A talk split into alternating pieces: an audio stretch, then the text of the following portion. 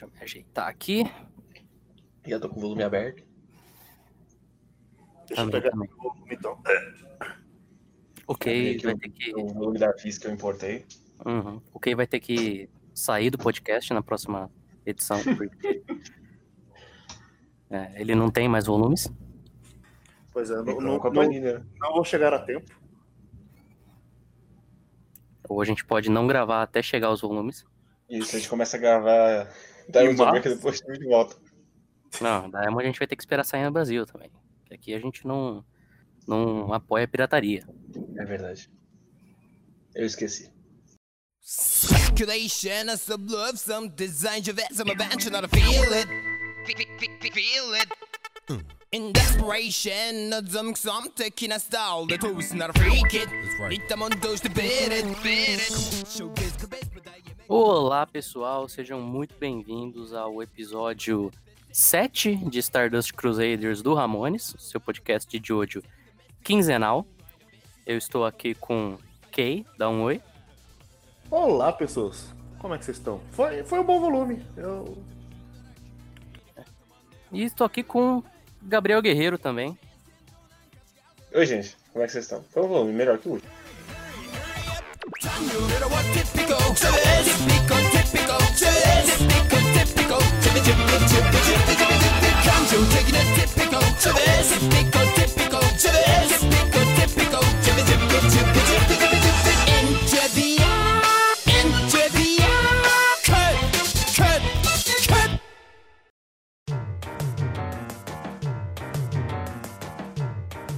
Enfim, é, volume 7 de Stardust, a gente vai ter três arcos com uma intermissão no meio.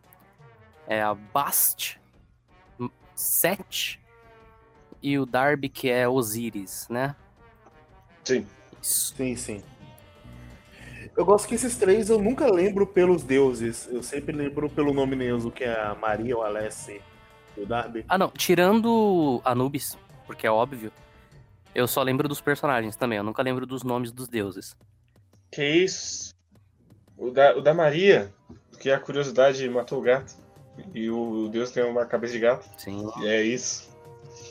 Como é que vocês não decoraram isso? Com essa conexão tão forte. Eu peço perdão. Eu só conheço três deuses egípcios. Dois deles não, não estão em Jojo, então.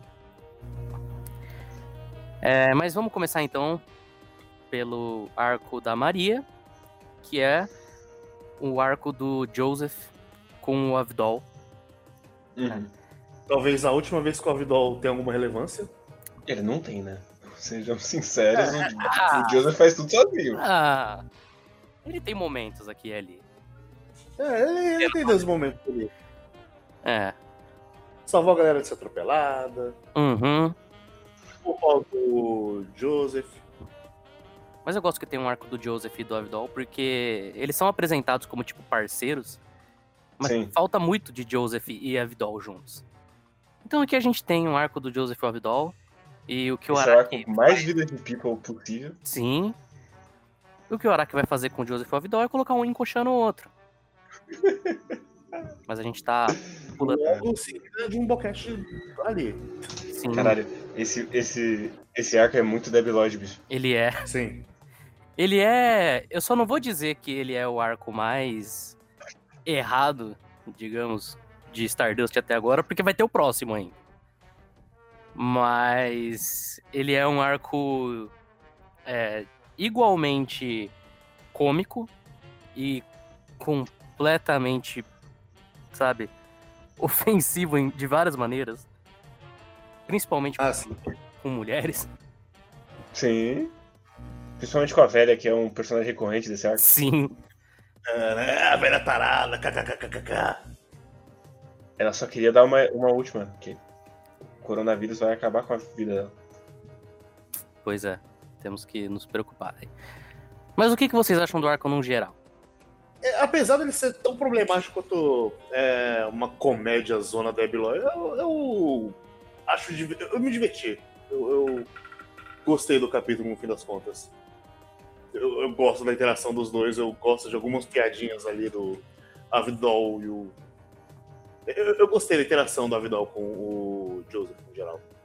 Como, como minha, minha maturidade nunca passou da oitava série, eu acho muito engraçado ele pagando um boquete na rua pro, pro Joseph. Eu também. Eu peço perdão.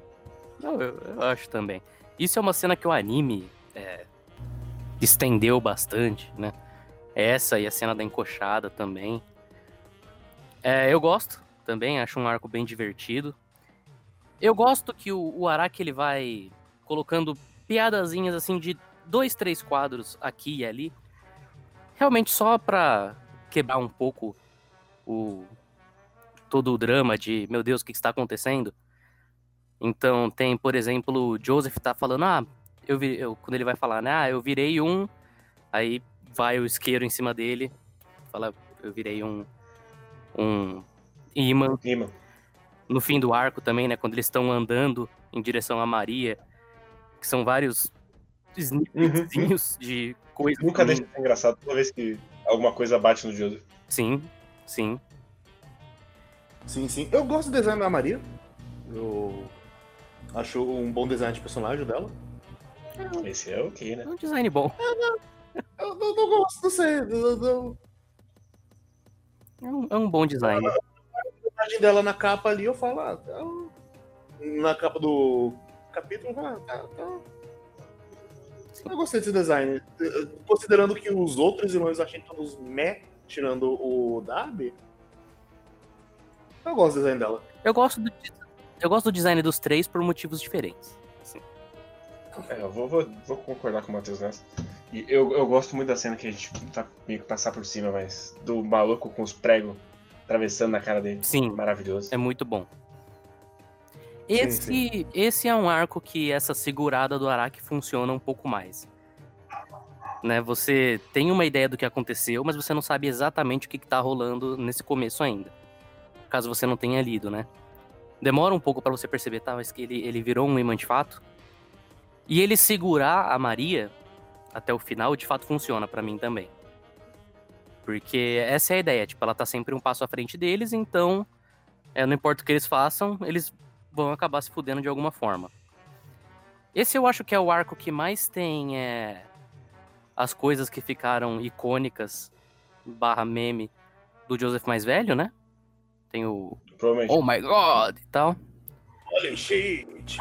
Holy shit. Inclusive já começa com mais uma piadinha de banheiro, porque o, o Araki adora essas piadinhas de banheiro. E, inclusive o Ig nesse volume ele tá com um design muito volátil. É porque dele não existe, né? Ele- com certeza não é o Araki que desenhou nenhum dos Igos. Ele botou os assistentes dele e falou: ah, faz o Ig numas páginas aí. Provavelmente. E eu, eu gosto muito que tem vários comentários de: ah, não, eu vou dar uma de Punaref agora. Sim, Eu não sou esse tipo de personagem. sim. É, tem várias, é, como a gente já mencionou, as piadinhas problemáticas, né? Joseph andando, por exemplo, e levanta a saia da menina sem querer, com o poder do magnetismo. E aí ela faz uma cara muito Gonagai, essa menina. Uhum. a primeira. E aí passa a véia, tem a mesma coisa, e a véia. Enfim. Caralho, bicho. E eu gosto também que esse é um daqueles arcos em que o Araki ele joga esse poder que teoricamente não é muito forte, mas do jeito que ele vai construindo a coisa, realmente você vai pensando, pô, como é que eles vão vencer, né? Não tem como. Porque a cada passo que eles dão, eles vão se fuder mais. Eu vou dizer só que eu não acho a, a- eu acho a parte da escada meio desnecessária, sendo bem honesto. Eu acho que ela enrola um pouquinho demais. Eu não sei, eu gosto demais dele depois por três páginas gritando: ah, meu Deus, eu vou morrer. Ah, não, socorro, é o fim. Isso é engraçado. É, Eu, eu acho que foi uma boa solução pra colocar o Avidol ali também. Foi, foi mais um.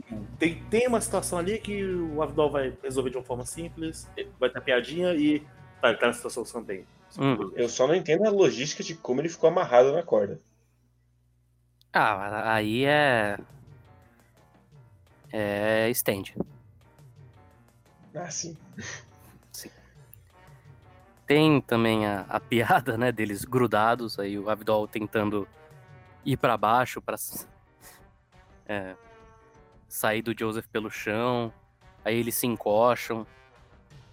Esse quadro aqui, ele é um... Ele- Eles andam todos iguais, Eles aí depois o chama tudo pra ver eles, aí depois ele. Vou tentar sair pelo chão, aí parece que tá pagando boquetão, Uhum, aí depois ele se. Aí a velha homofóbica volta. Sim, fica puta, porque... A velha, a velha carada volta e depois ela se revela uma homofóbica. Uhum. É, essas páginas depois, que é quando eles estão no trem, eu gosto muito do, da quadrinização aqui, porque são vários quadros repetindo, só dando uns closes assim, que vão mostrando bem como que vai chegando o trem, e na página que o trem chega de fato, né, que ele coloca um quadro vertical do trem andando, e o quadro da Maria normal, Rindo. rindo, que você "Oh, oh, oh, oh." né? Que realmente dá um impacto, porque você tá lendo e quando você vira a página, a sua. A sua. Como fala? O seu costume é de fato descer de cima pra baixo. Então passa o movimento do trem é, muito bem, assim. E, e eu gosto muito da. Não faz sentido. Mas. Porque a, gente- a Maria não é uma personagem, né? Não, Mas essas caras dela são muito boas.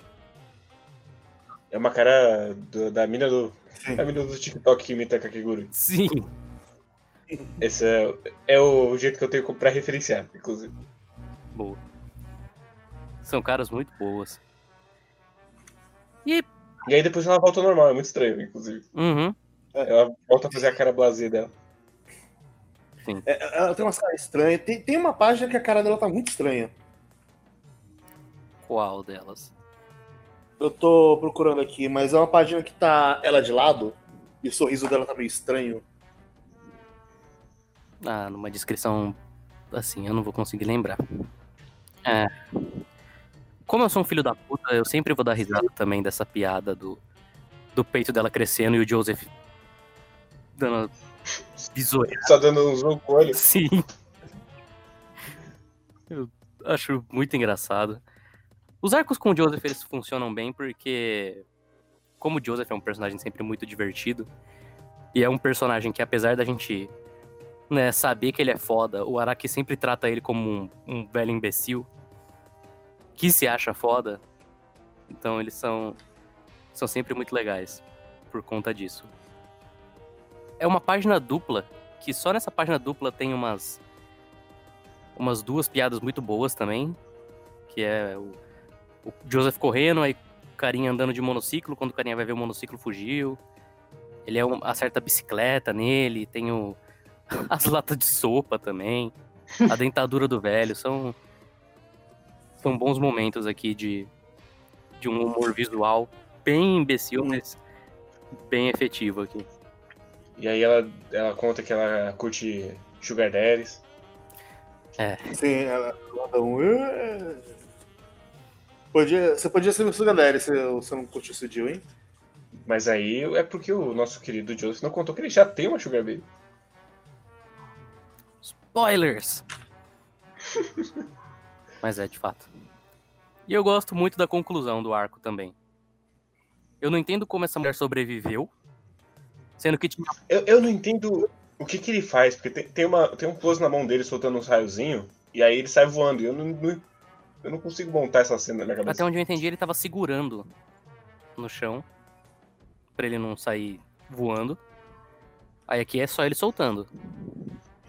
Aconteceu alguma coisa na segunda metade que, por questão de editorial, o Araki não podia mais matar personagem, porque o primeiro arco, meio que dá pra entender que eles mataram todos que estavam passando no caminho deles, exceto um ou outro.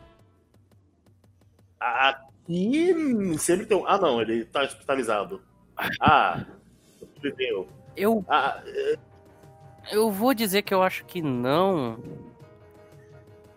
Mas eu não sei. Eu não acho que o Araki tava sofrendo muito por questão editorial. Até porque o próximo arco vai ser uma coisa que, pelo amor de Deus. Aham. Cara, eu, eu- o, último- o próximo arco é, eu, eu- é meio inacreditável ele conseguir ter colocado isso na página da Jump. Sim, exatamente. E não é nem pelo pedófilo. Sim, sim. Mas eu não sei. Mas ele tá segurando um pouco mais mesmo.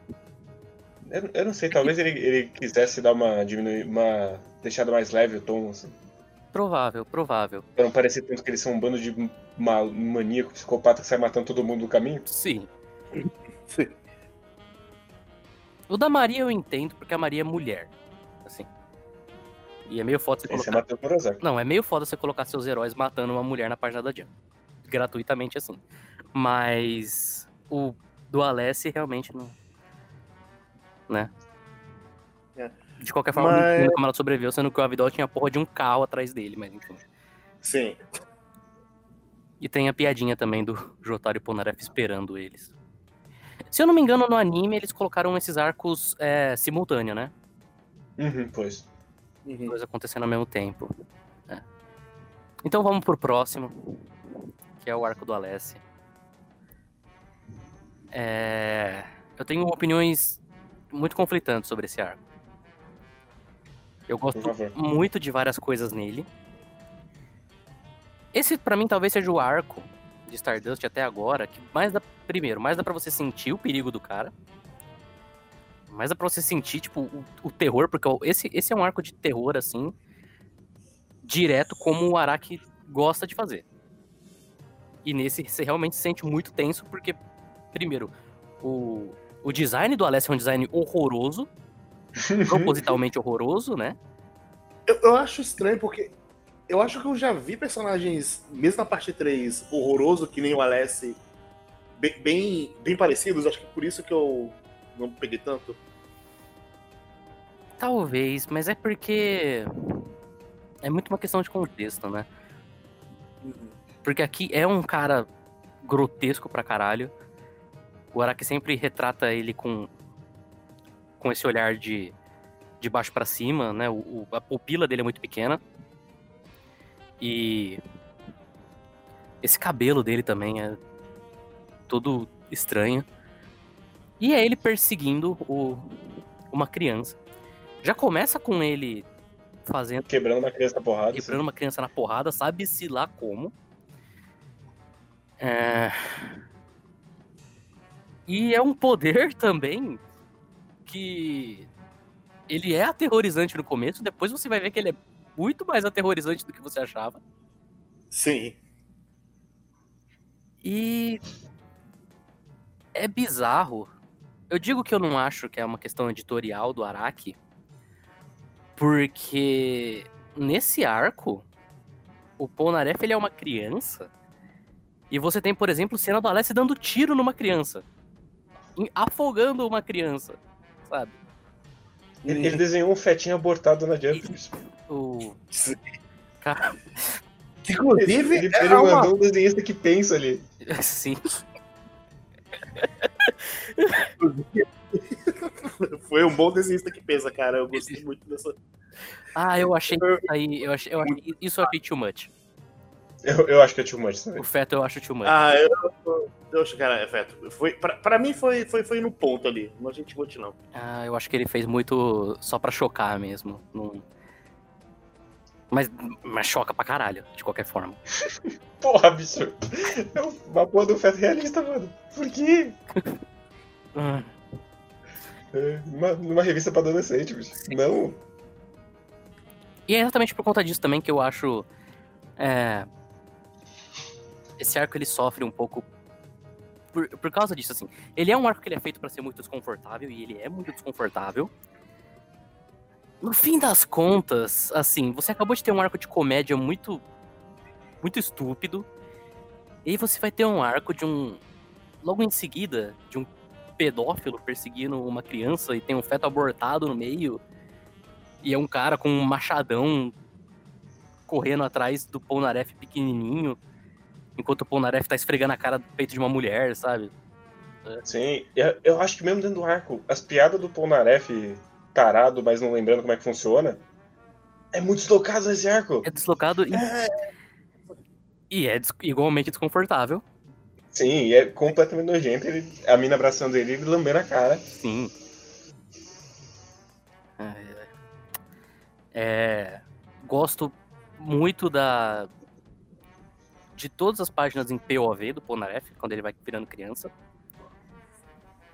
Uhum. Eu acho que visualmente aí é, é muito, primeiro, interessante, segundo, você realmente vai sentindo que, né, profundidade, o, o ângulo vai ficando um pouco mais distorcido, vai ficando tudo muito gigante, é bem legal.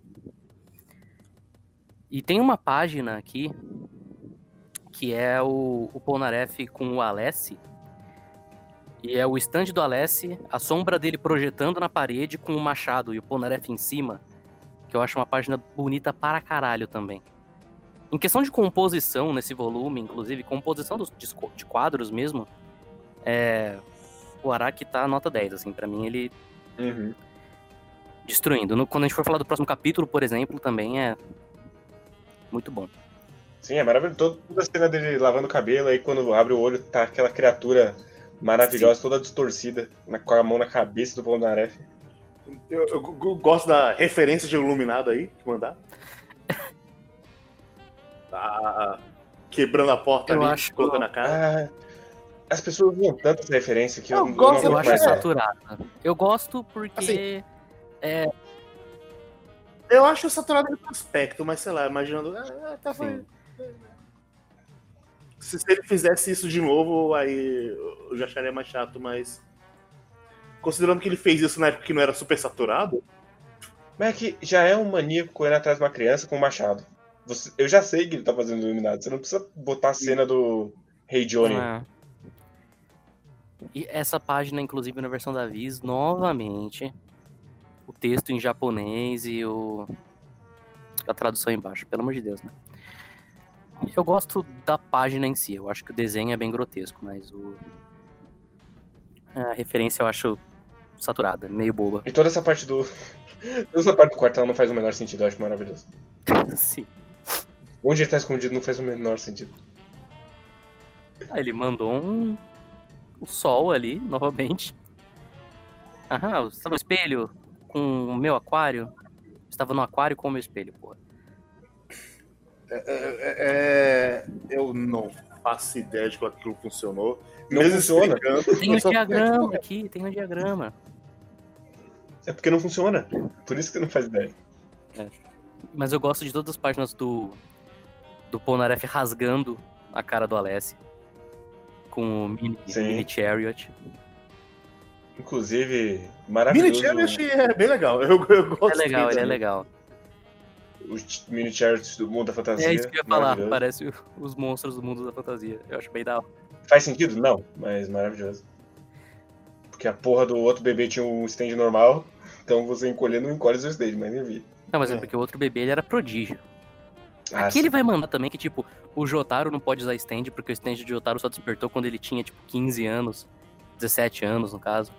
É, eu É, eu, eu não gosto da conclusão do arco de. Ah, o Jotaro era forte meio com moleque. Eu acho divertido, eu não vou mentir, não. O Jotarinho dando porrada no, no Alessio eu acho muito da hora. Podia ter acabado no Polnareff rasgando ele no espelho. Com o espelho, mas. Eu acho que essa parte do Jotaro criança é. É legal. Eu, eu não sei, talvez seja porque fica naquela coisa de. Ah, podia não ter o Jotaro resolvendo no final. Isso de fato. Isso de fato. Eu, eu só gosto dela porque depois tem a conclusão do, do Jotaro e o Polnareff virando mais brothers. Porque ele olha e fala, eu entendo que você vai deixar ela pra trás, mas é o certo. Que é, é um drama tão deslocado. Sim, Sim, por isso que é maravilhoso. Deslocado.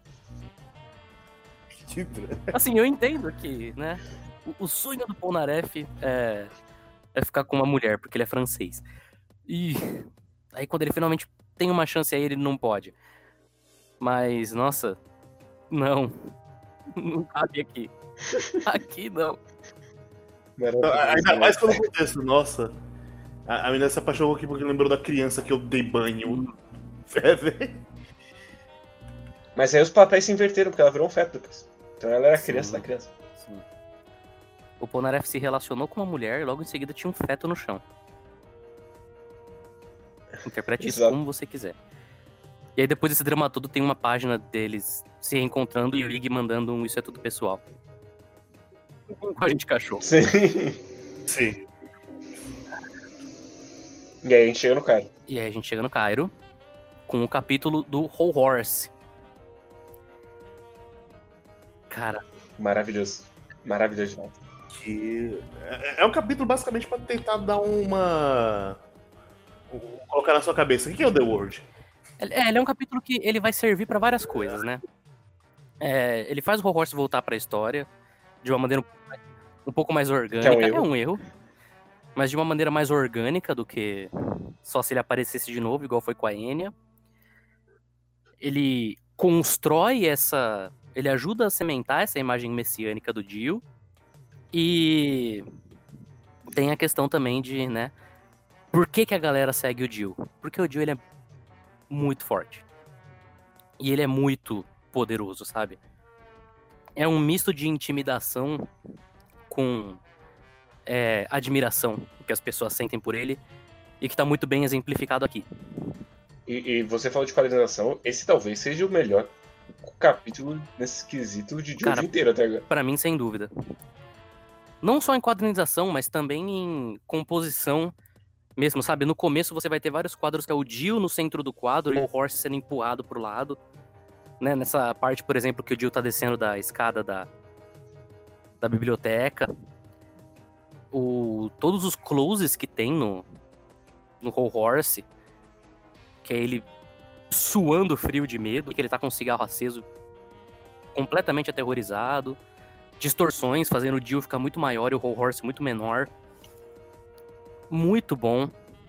Vai introduzir também esse negócio de que o Dio ele não tá 100% é, acostumado com o corpo do Jonathan, né?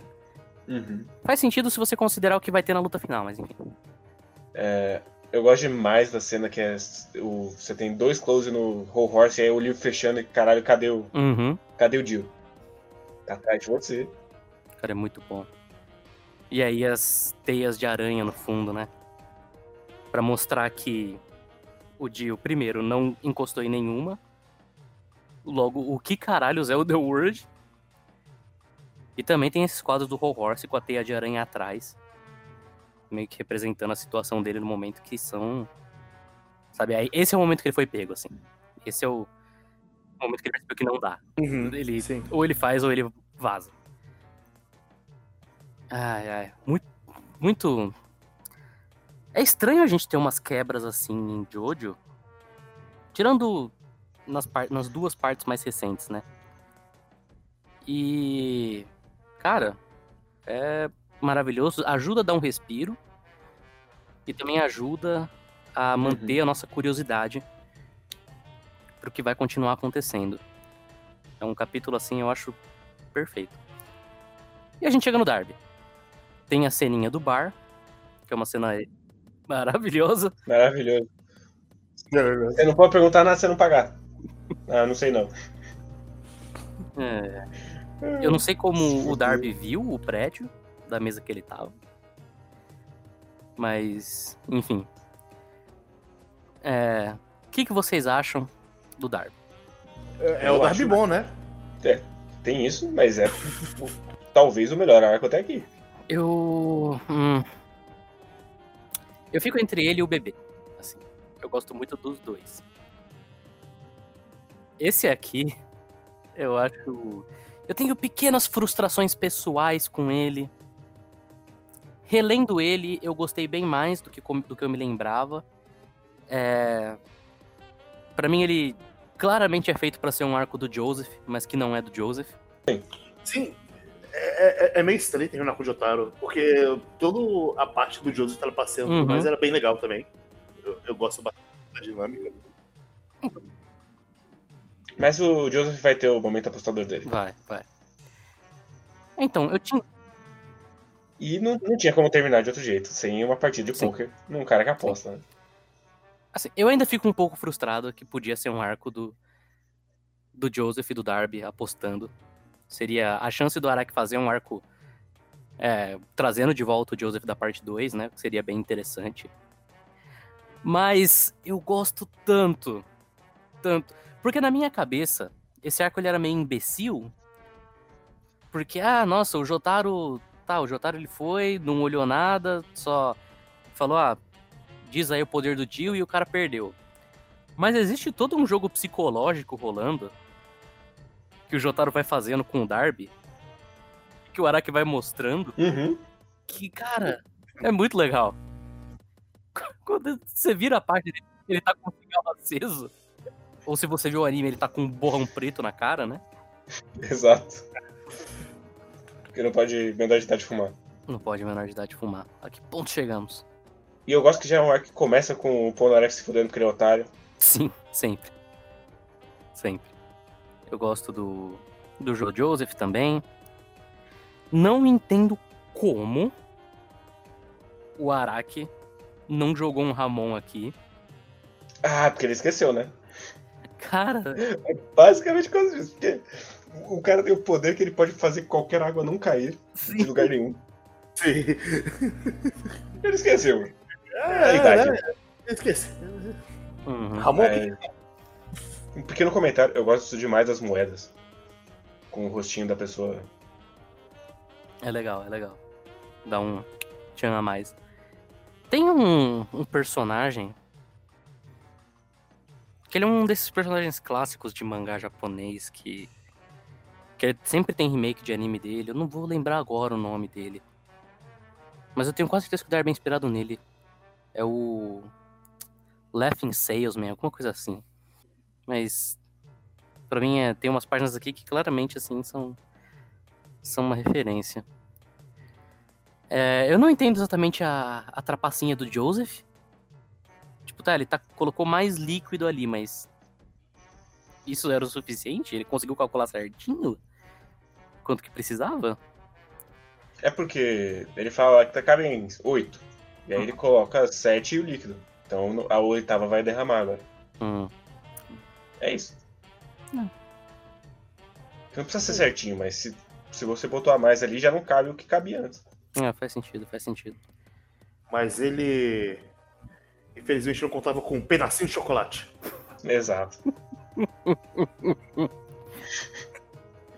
Ah, é. E, e é muito bom que ele tá comendo chocolate antes dele mexer no copo mesmo. Sim, sim. O Araki tomou esse cuidadinho. Sim. Até porque não tinha como ele esquecer em um, um arco de seis capítulos. Não sei. Nunca se sabe. Mas eu, eu acho maravilhoso.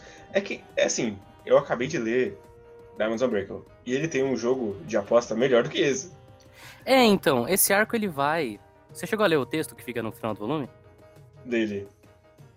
que ele fala, né? Esse, é- esse é um arco ele é importante até historicamente para Jojo, porque ele vai cementar aí esse tipo de arco que é o arco de aposta de batalha de percepção, né?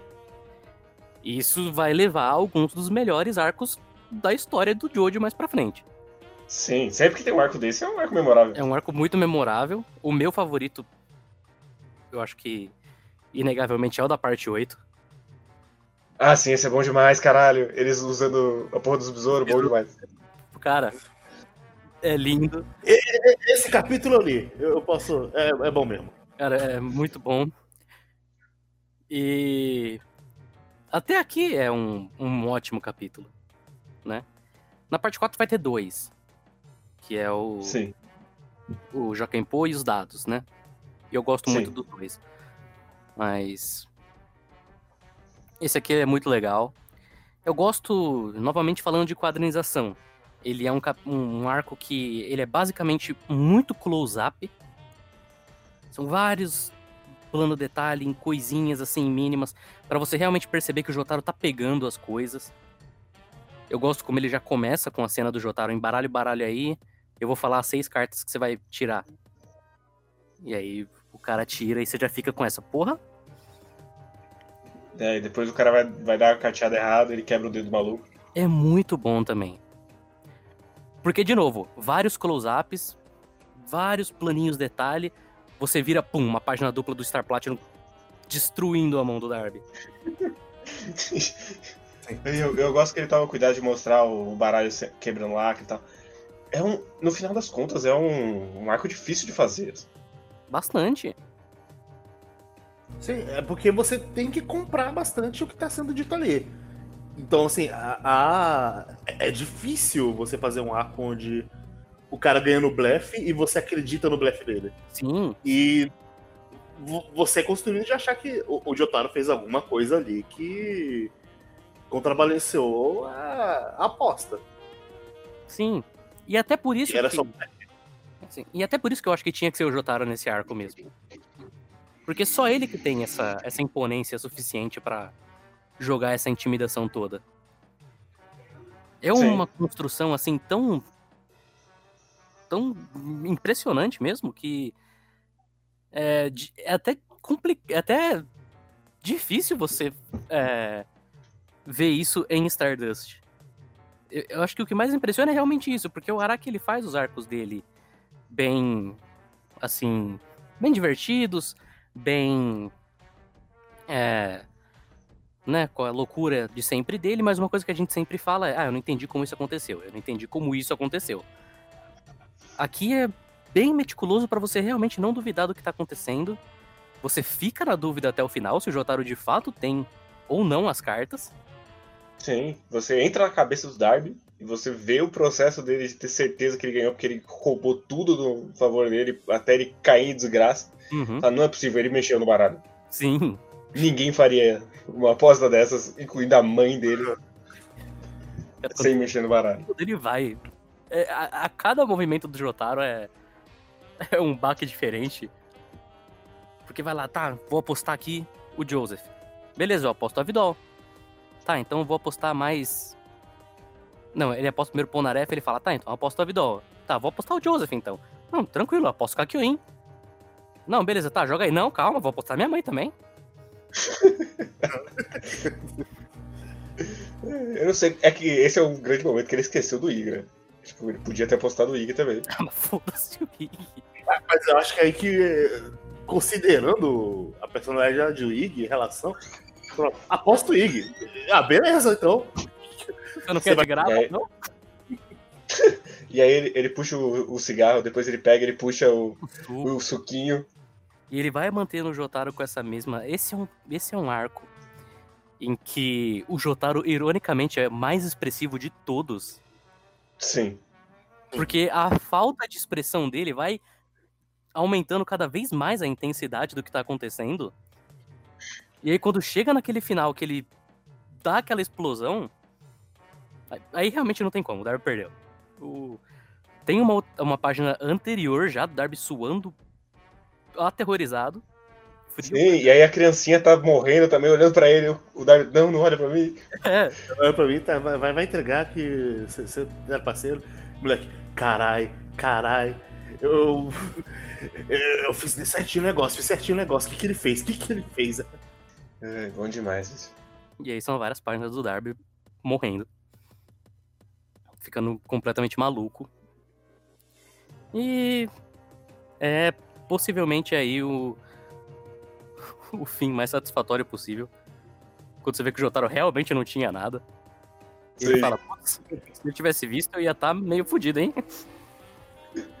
Nem eu ia conseguir manter a minha cara se eu tivesse visto as cartas. Sim. E aí o Darby tá loucaço, solta todo mundo. Uhum. E aí encerramos esse volume. Muito bom volume. É um ótimo. É um bom um, no final das contas. Falta mais três? Sim. Mais três, mais três. Um E- deles é um gigantesco pedaço, mas falta É, mais três. eu acho que até o último, esse aqui provavelmente vai ser o melhor. Provavelmente. Porque o próximo já vai ter o Ho Horse de volta. Vai ter Pet Shop. E isso.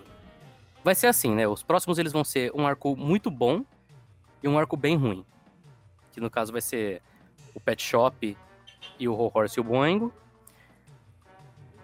E no próximo já tem o primeiro capítulo do Darby do videogame, porque inexplicavelmente esse arco tem 12 capítulos. Não, 11 capítulos. Ai, Porque ele tem que fazer nos mínimos detalhes, não. Só que ele esqueceu de fazer ficar interessante. Mais ou menos tem Vanilla Ice. Vanilla Ice. Vanilla Vanilla Ice. Ice Ice Baby. Eu acho muito maravilhoso que Vanilla Ice, que é um péssimo músico, é o penúltimo vilão Cara, da parte mais emblemática de hoje. é meio inexplicável, né? Sim. O cara que tem um dos stands mais aterrorizantes também é, é o cara que fez o filme das Tartarugas Ninja. Com aquela música excelente dele. Go Ninja, Go Ninja, Go. Go Ninja, Go Ninja, Go. Ah, é. Nu- Nunca mude, Araki. Eu, só, eu só queria agora comentar que eu tava assistindo hoje Maluco no Pedaço tem uma piada sobre o Vanilla Ice ser um péssimo artista musical. Não, o Vanilla Ice ele pavimentou aí a estrada pra todos os rappers branco merda que vieram depois dele. E ele tá naquele filme da Dan Sandler com com Andy Samberg também. Que é um filme ruim. Então, Eu não esperava diferente quando você começou falando que tinha Vanilla Ice e a Dan Sandler nele. Olha só. É- era pra ser um, um filme maravilhoso. Mas infelizmente aí ficou, ficou devendo. Bom, Mas é é, isso. Então, falando mal de Vanilla Ice, a gente termina isso aqui, né? Sim. Eu gosto muito. É, quando. De vez em quando. Assim, de vez em quando dá vontade de ouvir um Ice Ice Baby. Aí eu vou lá no vídeo do YouTube.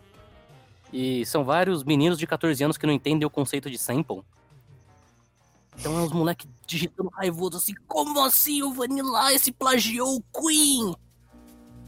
Sempre dou gostosas gargalhadas desses comentários. Muito obrigado a todo mundo que comenta isso no, no vídeo Baby.